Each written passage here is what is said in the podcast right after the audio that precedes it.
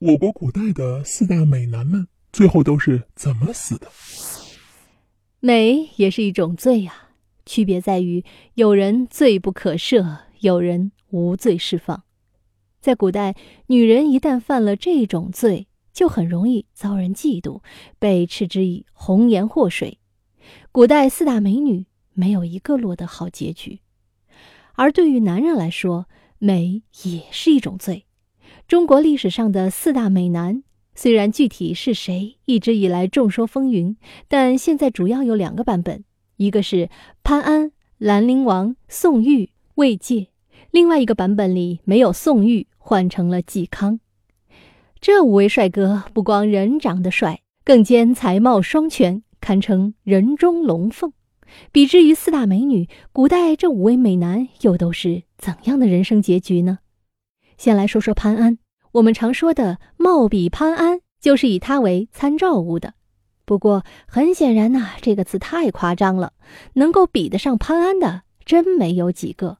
不信，看下面的例子。这个典故叫“执果迎车”，说的是潘安驾车出游，街上的女人们都为之着迷。甚至是老妇人也为之心驰神往，他们把各种好吃的水果一股脑的往潘安车上扔，把他的车都塞满了。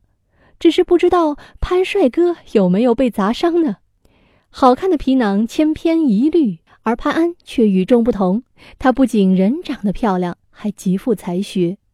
可这样的人也有一个缺点，那就是心气较高，一旦遇到不顺心之事。容易郁郁不得志。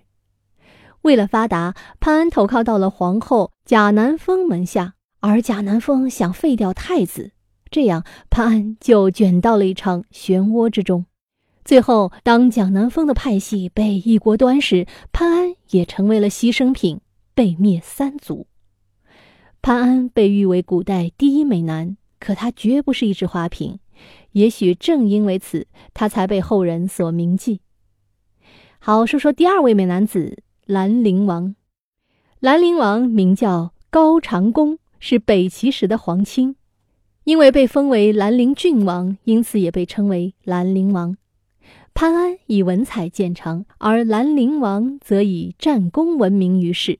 他曾经戴着恶魔面具，只用五百骑兵在敌阵中反复冲杀，斩敌立功。军士们高唱《兰陵王入正曲》。歌颂他的功德，然而兰陵王如此英勇杀敌，却被他的堂兄弟、身为皇帝的齐后主高纬所记恨。高纬一次拿兰陵王冲锋陷阵的事迹试探说：“你冲入敌阵太深，万一失利，后悔都来不及。”兰陵王是性情中人，没加思索就回答说：“家事关系密切。”臣没有多想，高纬一听这话，心里火冒三丈。有人说，大臣把国家当家事，难道不好吗？可高纬认为这样不好，只有皇帝才能把国家当家事。你一个臣子，还是皇族，那就是想的太多了。结果，高长恭的最终结局就是饮了高纬赐的毒酒而死。再来说说第三位美男子魏玠。提到魏玠，我们就要说一个成语“看杀魏玠”。他交代了这位魏帅哥是怎么死的：被人看死。魏玠虽然长得眉清目秀、风采极佳，但是他身体不好，羸弱多病。有一次，他坐着一辆白羊车经过洛阳的集市。我们刚才说，古代帅哥出行簇拥是非常多的。潘安如此，魏玠也不例外。围观的吃瓜群众那是里三层外三层啊，将魏玠的车子围了一个水泄不通。或许是阵仗太大，吓坏了魏玠；或许是人太多，导致氧气不够用，憋坏了魏玠。他回到家以后就得了病，而且是一病不起，最后一命呜呼。一代帅哥竟死于群众围观。不得不让人扼腕叹息。好，说说第四位古代美男子嵇康。嵇康是魏晋时期的竹林名士，他不仅人长得帅，而且特别通晓音律，尤其爱好弹琴，一曲《广陵散》被称千古绝唱。不过，这些竹林名士有个通病，那就是志向高洁，不愿与世俗同流合污。特别是嵇康，当时司马昭几次想要征召他来给自己做官，可嵇康看不上他，拒绝出来当官，没有一点面子，因而招致司马昭的记恨。司马昭之心，路人皆知，奈何嵇康却不知。其实，嵇康只是坚守住了自己做人的底线，而司马昭最后借口杀死了嵇康以后，也感觉到自己捅了大娄子。嵇康是海内名士，杀了他就等于寒了当时天下士人之心，这也可见嵇康人气之高。好，最后再来说一位美男子宋玉。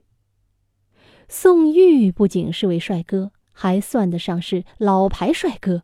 与其他几位短命的男神相比，宋玉活到了七十六岁。宋玉才貌双全，他的老师就是大名鼎鼎的爱国诗人屈原，而宋玉也跟自己的老师一样同病相怜。虽然宋玉一度以文采受到楚王的赏识，但他终究不是做官的料，最后他还是被罢免了一切官职，重归乡野。而远离了权力游戏的宋玉，反倒是古代美男中下场最好的一个。他写下了大量诗词歌赋，为世间传颂，最后也得以寿终正寝。好了，密室里的故事，探寻时光深处的传奇，目前为您讲述。下期咱继续揭秘。